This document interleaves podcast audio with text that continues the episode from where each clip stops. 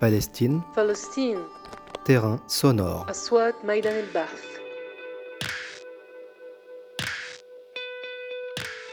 podcast of the French Institute for the Near East and the Palestinian Territories.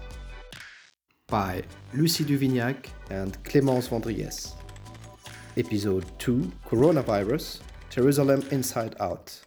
Épisode 2 Coronavirus Jérusalem hors les murs.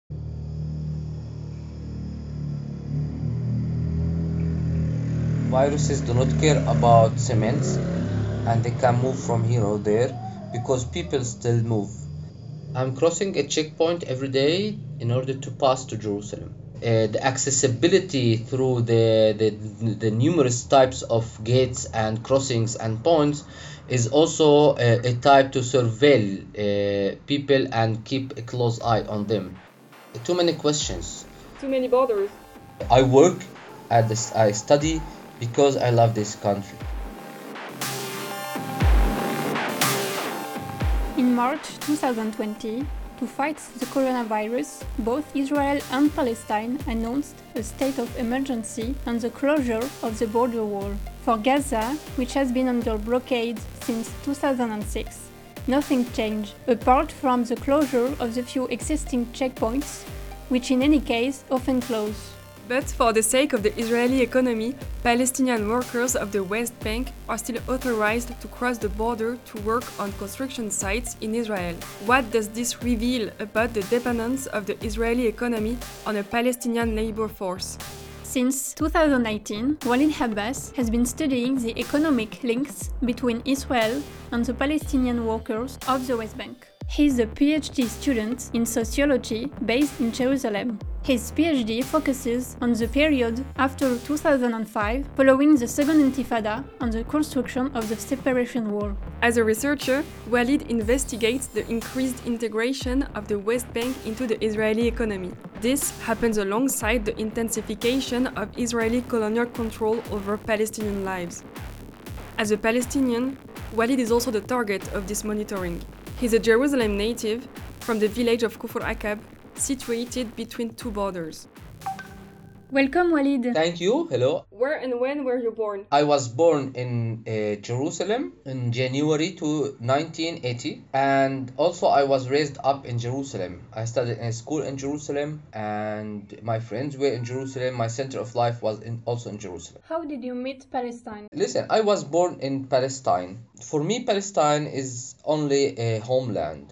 But when I grew up and I had more conscious about what's really going on here, you know, the conflict and the struggle and being under colonialism. So the, the idea of home, homeland is not the same as in any other country. So I, uh, let's say, I built a new relationship between me and this place, which cannot be defined maybe by words. Uh, and uh, as I grew more and more, and I realized that uh, as natives under colonialism, we need to take like actions. We need to build more conscious about our lives to establish like an emancipatory project. So my relationship with with Palestine is more sophisticated. Maybe you can say that the, this country is is part of my of, of myself. You're a resident of Jerusalem living in Kufr Aqab.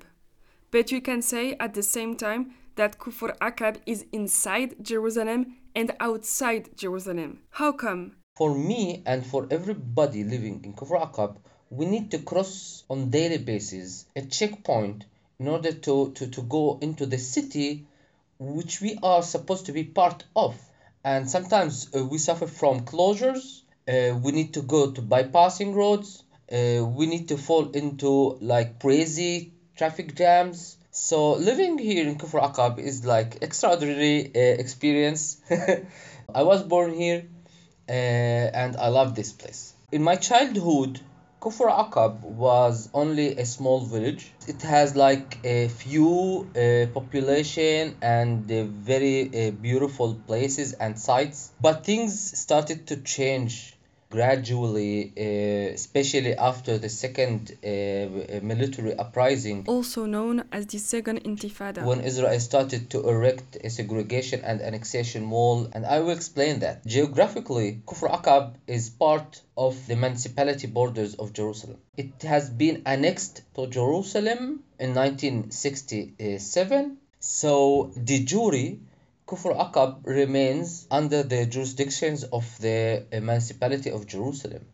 But de facto, after the construction of the segregation and annexation wall, Kufr Aqab became on the other side of the wall. So people need to cross military and fortified checkpoints in order to, to cross to Kufr Aqab. Kufr Aqab can be better defined as a statelessness place. Statelessness place is a place that is not the same as no man's land. Statelessness means it is a man's land. It is uh, by force uh, connected to uh, the Israeli municipality in Jerusalem, but this municipality is neglecting Kufr Aqab. It is a very small yet overcrowded place. There is no official government who's taking care of Kufr Aqab, neither for the infrastructure, water, electricity, etc. etc. Most importantly, nobody is caring about policing Kufr Aqab and taking care about the security of the people. So, as in any other place in the world where there's a statelessness condition, there are a lot of crimes, but it is occupied by the Israeli forces. This municipality, which is supposed to be uh, responsible on Kufr Aqab, is preventing any other, and here I'm referring to the Palestinian Authority, to govern Kufr Aqab and to take control of what's happening in, in, in this place. What you just described is the situation that you have already been living with. But with the virus, how has the quarantine affected life in Kufr Aqab? Who said that there is a quarantine here? Good question. I, I, I was kidding. Uh, listen, this is a situation where everybody needs to stay at home. But if we look closely at the quarantine in every place in the world, we can see that there is a government which is imposing, or let's not use the word imposition, but it is taking care of the quarantine. Here in Kufr Aqab, the quarantine is like voluntarily thing. No policing is imposing restrictions here, so it is up to the people. And because people here needs to work, they still go out to Jerusalem and uh, into Israel. People interact on daily basis, and it's a very small place. If you wanna go down from your apartment to buy something from a grocery, uh, for sure you would meet like more than 20 people in very closed areas so you'd be like in uh, one meter or maybe less contact with everybody i think it is dangerous here during the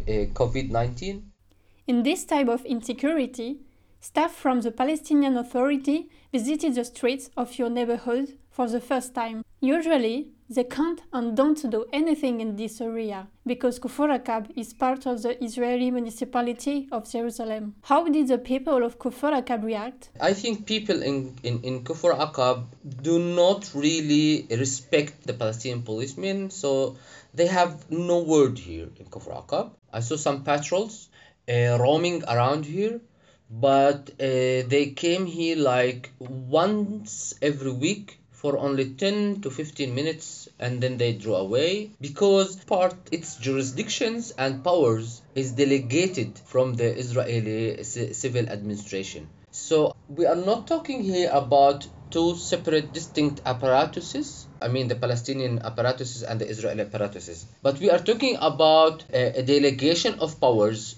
from uh, the colonial powers to Palestinian cooperators. If Israel has the capability and uh, resources to to govern Kufr Aqab indirectly, so it is so. If not, so it can coordinate with the apparatuses that have like different uh, uh, agreements with Israel. I don't think that the Palestinian Authority presence in Kufr Aqab, which is part of Jerusalem, made any difference. Here we need like a real government that can take care about the health situation, the economic situation, to care about the, the poor people because people are not working. So there is a lot of things to do. In this political and personal context, you decided to do your PhD on the Palestinian workers in Israel and their role in the political economy of Israel Palestine. How did you come up with this topic?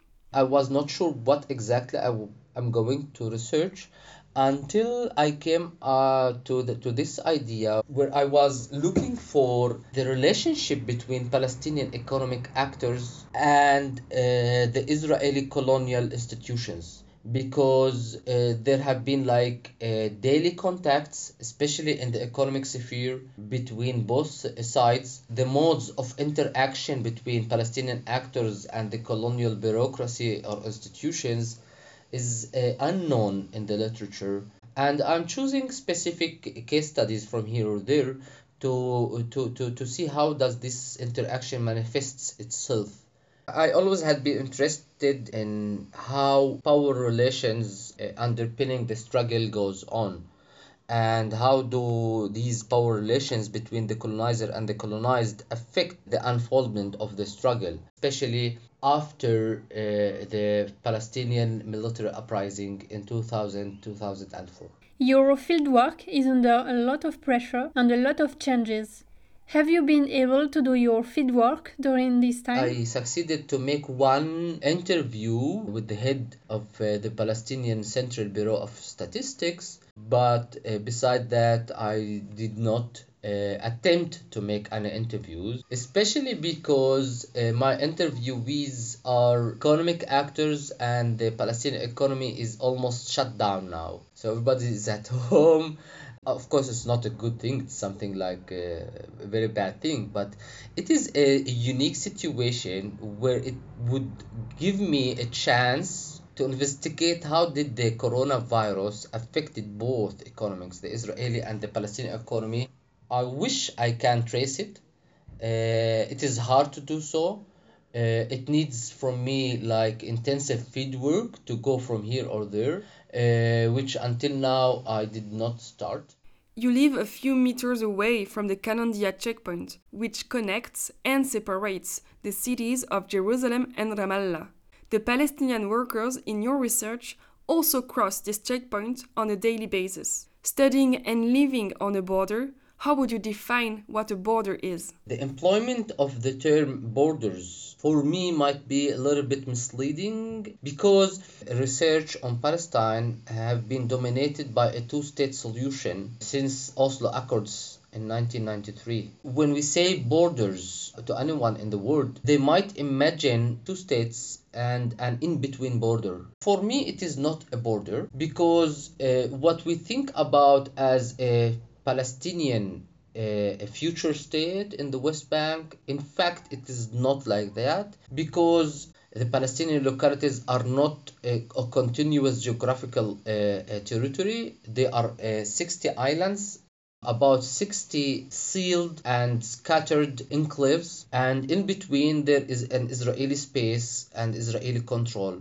and the mobility of Palestinians in between is not a border crossing. So I would rather call it an Israeli space control system in which the segregation and annexation wall is only one component of course, it is the central component, but it is one component of the Israeli space control system. Beside the numerous checkpoints, fences, electric fences, surveillance cameras, settlements, industrial zones, and closed military zones, etc., etc even though I go through like an uh, uh, inspecting a point through a wall and a gate, even that uh, it is not a border. So I am moving between uh, different spaces and under different uh, colonial relations of power. At the beginning, I thought that it was a border, but at the end, I made up my mind that in fact it is a colonial space.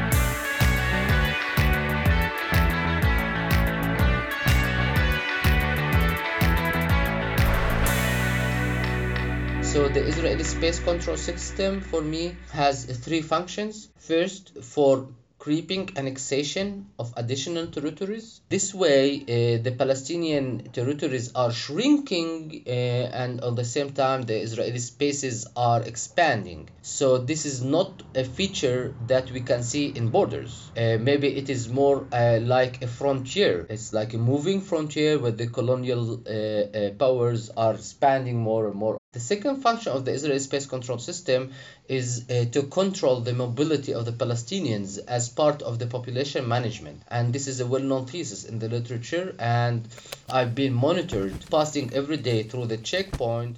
And uh, third, the Israeli space control system is a place to pacify the, the, the population uh, through manipulating their mobility and controlling who comes in and who comes out. For instance, we see that the segregation and annexation wall is very much porous in front of the Palestinian workers, in front of businessmen, in front of economic actors who really benefit the Israeli economy.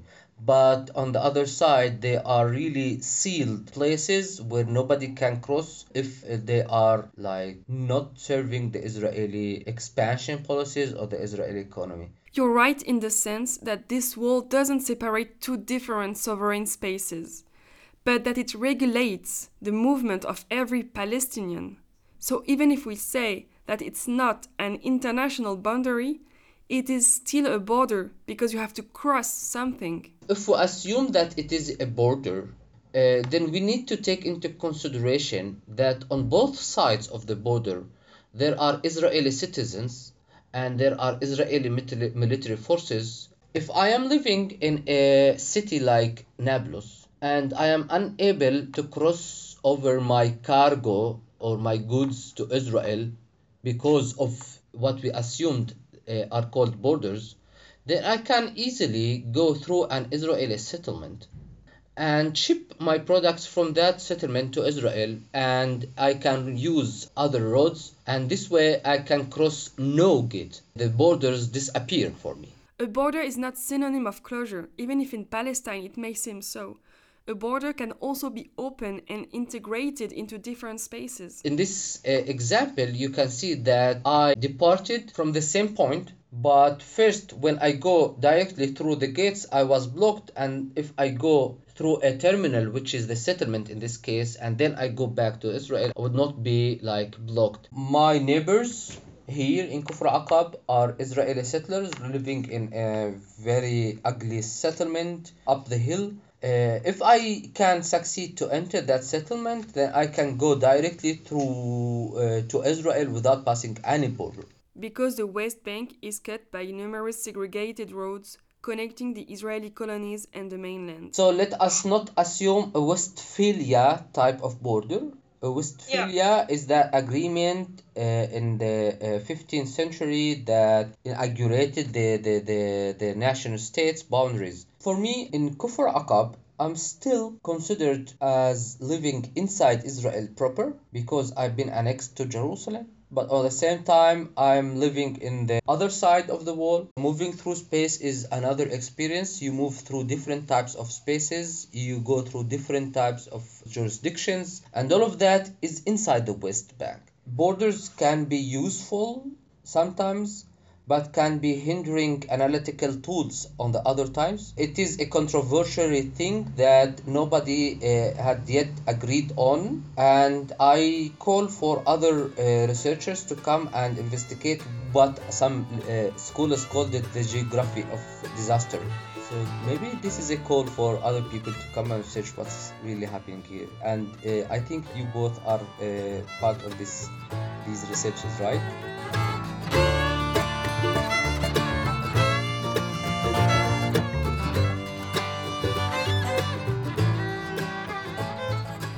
What is the impact of the virus on the operation and management of the borders between the Israelis and the Palestinians in the West Bank? The segregation and annexation wall is in fact a wall for managing the mobility of the population and not blocking their access to Israel. Even now, even in these uh, catastrophic days, people can cross through the checkpoint of Kalandia from Kufr Aqab to Jerusalem easily and I think more easily than ever because there are no traffic jams. There are daily contacts between Israelis and Palestinians and between uh, residents of Kufr Aqab and residents in Jerusalem. So uh, it is a question on how the Israelis are uh, controlling the Palestinians, whether living inside Israel or in the occupied territories and what policies uh, are implemented in each era, etc. etc. There are Israeli citizens residing in the West Bank and they are living in many outposts and settlements and industrial zones that are inside the West Bank. So it is not a question on crossing the wall, it is a question of daily contact between Zionism, Zionist settlers, and Palestinians inside the West Bank, which nobody can stop. For, for instance, for, for, for anybody living inside the Ramallah and uh, very close to Al Muqata'a, where the Palestinian president lives, he can cross easily without uh, passing through any checkpoint and he can go to any bypassing road that is used by also settlers and they can shake hands they can uh, uh, uh, fill gas from from the same gas station they can walk into the same groceries etc etc and after that uh, uh, everyone can go back to his home. This is uh, also ironic. Maybe the best way to com- to combat with the coronavirus is to think not in, in a two state solution but to think in one state reality okay? This one state reality should not at the meantime mean anything uh, political okay? Uh, it, it, all, it only should mean that uh, uh, all the people residing in mandatory Palestine, whether they live in Gaza, in Jerusalem, in West Bank, in settlements in the Jordan Valley or inside Israel, all, all the residents living here, whether they were settlers or Palestinians, they are living on the same geography and the daily contact between them is to such an extent that no segregation wall can separate between them.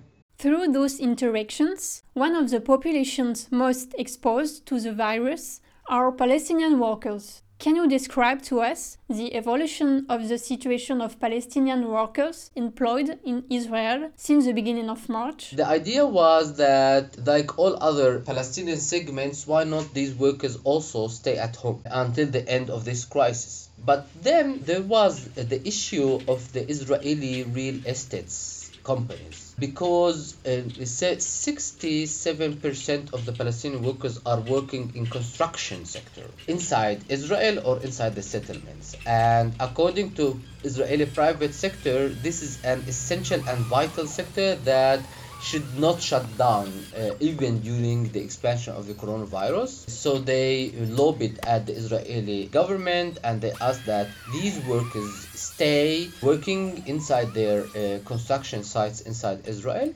There, there had been like several attempts to make agreements between the Palestinian Authority and the government of Israel. So for the first time, Israeli Minister of Defense allowed the Palestinian workers to sleep inside Israel for more than two months.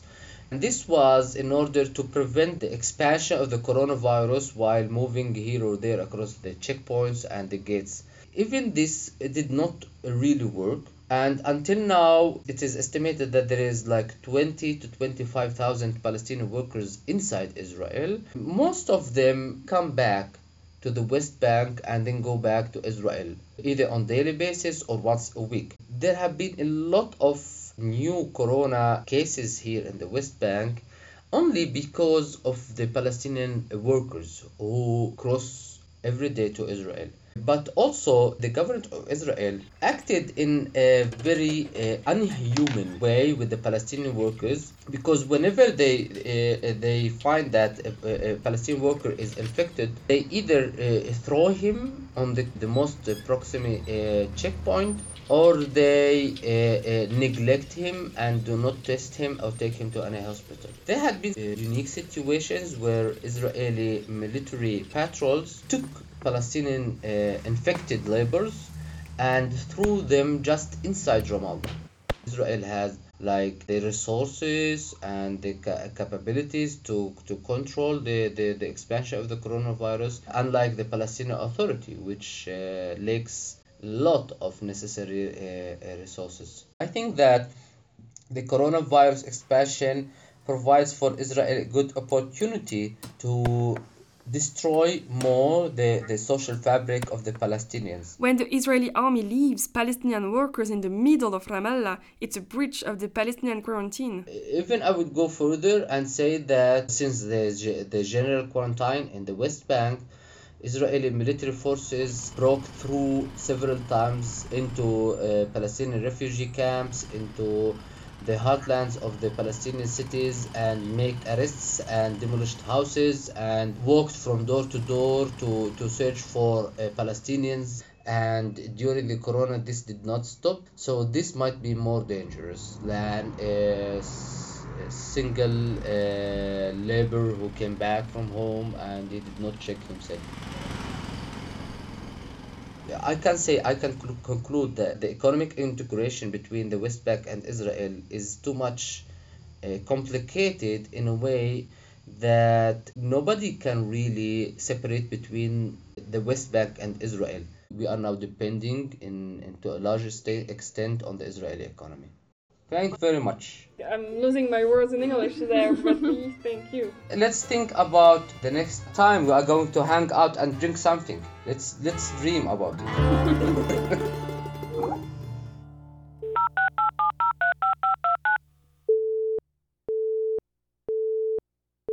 La Palestine est occupée pour le moment.